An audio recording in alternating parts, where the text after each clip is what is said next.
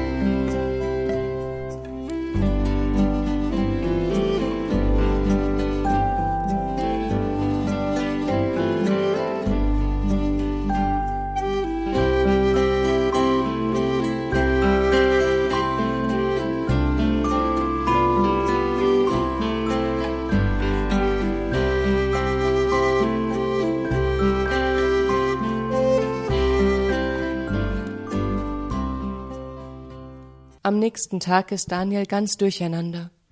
Er weiß noch nicht, wie es Mama geht, denn sie schläft noch, aber er muss ja in die Schule. Dort erwartet ihn allerdings eine böse Überraschung. Als Frau Turnau die Tafel aufklappt, steht da ganz groß Daniel plus Eva gleich Herzchen. Daniel wird ganz heiß vor Zorn und haut Ali eine runter. Natürlich schlägt Ali zurück, um zu bekräftigen, dass er es nicht war. Als Eva ruft, dass es Karl war, bekommt der Daniels Fäuste auch noch zu spüren. Da ist Frau Turnau dann auch schon dazwischen, trennt die beiden Raufbolde, stellt jeden in eine Ecke und lässt Ali die Tafel putzen. Damit ist die Ruhe im Klassenzimmer zwar vorerst wieder hergestellt, aber in der Pause geht es gleich weiter mit der Schlägerei. Gerade als Eva, Daniel und Karl voneinander trennen will, erblickt der strenge Lehrer Waldmeier die Streithähne und befördert alle drei zur Direktorin Frau Miller. Karl behauptet, dass Daniel und ich ineinander verliebt wären, erklärt Eva den Anlass des Streites. Seid ihr ja auch, ständig hängt ihr miteinander rum und besucht euch sogar zu Hause, also seid ihr ja wohl verknallt, oder warum hängt ihr sonst so aufeinander? Verteidigt sich Karl. Das geht dich gar nichts an, ruft Daniel und würde Karl am liebsten noch eine runterhauen. Nun beruhigt euch mal, Kinder. Das ist doch jetzt wirklich nicht so schlimm, dass ihr euch deswegen gleich die Köpfe einschlagen müsst. Versucht Frau Miller, die erhitzten Gemüter zu beruhigen. Doch, das ist schlimm, begehrt Daniel auf. Eva hat meiner Mutter so sehr geholfen, und sie hat das nicht verdient, dass Karl so fies ist zu ihr. Aber darum geht es doch gar nicht, unterbricht Eva. Worum geht es denn? fragt Frau Miller verständnisvoll. Um Daniels Mutter. Sie ist sehr schwer krank. Meine Mutter hatte auch mal Krebs, darum weiß ich, wie das ist. Und Daniel ist doch ganz alleine mit seiner Mutter, berichtet Eva. Oh, Daniel, das tut mir leid, sagt Frau Miller und legt Daniel voller Mitleid die Hand auf die Schulter. Schon okay, schüttelt Daniel die Hand ab und versucht, die Tränen zurückzuhalten.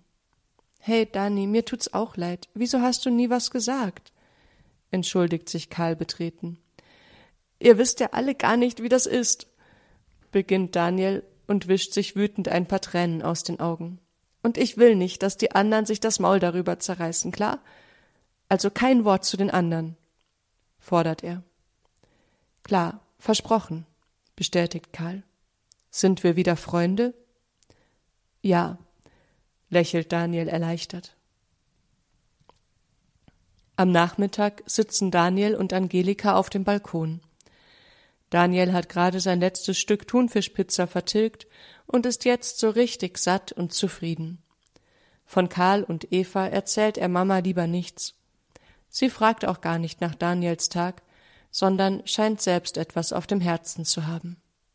Daniel, Schatz, gestern war ich ja bei mehreren Untersuchungen. Heute hat der Arzt angerufen. Ich. Es ist so, die Chemotherapie hat nicht wirklich geholfen. Der Krebs hat gestreut in andere Organe. Der Arzt hat gesagt, dass es nicht so gut aussieht, aber sie wollen versuchen, mich zu operieren. Daniel ist ganz blass geworden, und sein Herz ist vor Schreck erstarrt. Er merkt gar nicht, wie ihm die Tränen die Wangen runterlaufen. Angelika nimmt ihren Sohn in den Arm, und ihre Tränen mischen sich mit den seinen. Daniel klammert sich ganz fest an seine Mama. Wie tröstend ist das, ihre Nähe zu spüren. Ich will nicht, dass du stirbst, flüstert er schließlich. Ich auch nicht, antwortet Mama mit tränenverhangener Stimme. Ich auch nicht. Versprich mir, dass du nicht stirbst, fleht Daniel. Daniel, mein Liebling, nichts würde ich lieber, als wieder gesund werden aber jeder Mensch muss einmal sterben, auch ich. Wir sind nicht Herr über unser Leben. Dann soll Gott machen, dass du wieder gesund wirst. Du darfst nicht sterben. Du bist doch alles, was ich hab. Gott wird mich wieder gesund machen, wenn er es will. Aber wenn er mich heimholen will, zu Jesus und zu Thomas, dann müssen wir auch das annehmen, Daniel. Nichts wird mir so wehtun, wie wenn ich dich zurücklassen muss aber ich glaube und vertraue, dass Gott alles zum Besten führt. Er wird immer für dich sorgen, auch wenn ich es vielleicht einmal nicht mehr kann. Du bist nie allein. Jesus ist immer dein Freund, und seine Mutter ist dir immer Mutter. Hab keine Angst, Dani Schatz. Vielleicht geht es ja gut mit der Operation und ich werde wieder gesund. Am nächsten Tag geht Daniel nicht in die Schule. Er kann einfach nicht. Er will allein sein oder doch lieber ganz nah bei Mama bleiben. Er will stark sein für Mama und sehnt sich zugleich danach, einfach nur zu heulen. Er ist so schockiert, so getroffen. Mittags hält er es schließlich in der Wohnung nicht mehr aus. Hunger hat er ausnahmsweise sowieso keinen. Blindlings läuft er durch die Straßen, immer weg von den Menschen, fort von ihren lachenden Blicken, fort von diesem brennenden Schmerz in seinem Herzen. Schließlich steht er im Wald. Hier war er vor ein paar Jahren mal mit Mama, als sie Pilze gesammelt haben. Das war ein strahlend schöner Herbsttag gewesen. Das bunte Laub raschelte unter ihren Füßen und Mama war ganz glücklich. Ob es wohl je wieder so sein wird? beginnt Daniel zu grübeln. Plötzlich durchbricht ein heller Sonnenstrahl die sommergrüne Laubdecke und erleuchtet den Weg vor Daniels Füßen. Ein paar Vögel zwitschern im Hintergrund. Eine Maus huscht durch das Gras am Wegesrand. Ein paar Mücken tanzen in dem warmen Licht. Daniel nimmt das alles überdeutlich wahr. Es ist so schön. Die Welt und auch das Gedankenkarussell in Daniels Kopf stehen auf einmal still. Es ist, als ob der Sonnenstrahl direkt in sein Herz fallen würde und alle Finsternis und Angst daraus vertreibt. Auf einmal weiß Daniel, dass es Gott wirklich gibt, trotz all dem Schlimmen und Schweren, das er gerade durchmacht. Als er am Nachmittag viel gesammelter wieder heimkommt, hört er schon im Flur, dass Mama mit jemandem spricht. Daniel möchte eigentlich lieber niemanden sehen, aber da erkennt er die Stimme von Pfarrer Leistner. Bestimmt betet er mit Mama. Vorsichtig schaut Daniel in die Wohnküche. Die ist ganz feierlich von einigen Kerzen erleuchtet, und auf dem Tisch ist das schöne weiße Festtagstischtuch. Komm ruhig rein, Daniel, ermuntert ihn Pfarrer Leistner. Ich habe deiner Mutter die Krankenkommunion gebracht. Es tut mir wirklich leid, dass die Chemotherapie nicht so angeschlagen hat, wie er hofft. Das ist bestimmt sehr schlimm für euch. Daniel setzt sich zu seiner Mutter und sieht, dass ihre Augen leuchten. Da weiß er, dass Gottes Licht auch Mama erreicht und gestärkt hat. Ein bisschen erzählen sie noch mit Pfarrer Leistner. Er macht ihnen Mut und verspricht, nächste Woche wiederzukommen mit der Krankenkommunion. Er lässt sogar extra seine Handynummer da, damit sie ihn immer erreichen können, wenn sie ihn brauchen. Bevor er geht, beten sie noch zusammen, und dann segnet Pfarrer Leistner Angelika und Daniel. Am nächsten Tag kommt Tante Magdalena wieder, und es gibt viel zu besprechen. Irgendwann wendet sich das Gespräch den Sommerferien zu, und Daniel realisiert auf einmal, wie sehr die Verschlimmerung von Mamas Krankheit auch ihn betrifft. Bisher hat er immer nur an Mama gedacht. Die Frage, was aus ihm wird, überrumpelt ihn so richtig. Mama will nicht, dass er allein zu Hause ist, während sie im Krankenhaus ist. Tante Magdalena will Daniel mitnehmen zu ihrem geplanten Familienurlaub. Daniel will eigentlich bei Mama bleiben, aber er fürchtet sich auch davor, wochenlang allein in der Wohnung zu sein. Schließlich einigen sie sich darauf, dass Daniel so lange zu Tante Magdalena geht, wie Mama im Krankenhaus sein muss. Was wohl werden wird, wenn Mama nicht wieder gesund wird, will Daniel sich am liebsten gar nicht fragen. Aber als Tante Magdalena anbietet, Daniel ganz zu sich zu nehmen, wenn das notwendig werden sollte, sieht er Mamas dankbares und erleichtertes Lächeln. Angelika ist so froh, dass ihr Daniel bei ihrer Schwester ein neues Zuhause finden kann, dass ihr gleich ein ganzer Sorgenberg vom Herzen fällt.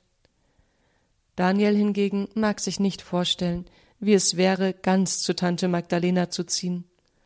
Denn das würde ja bedeuten, dass Mama stirbt.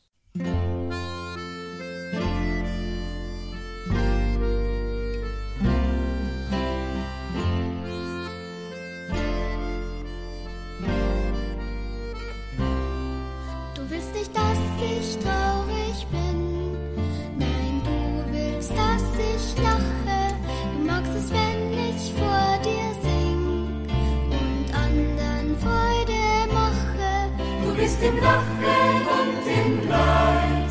Du machst die Engen Wege weit. Du bist in allem, was geschieht. Drum sing ich dir, drum sing ich dir mein Lied.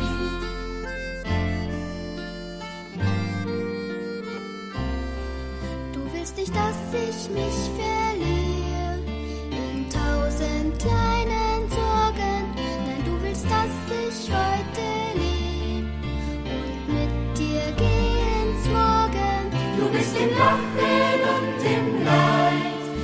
Du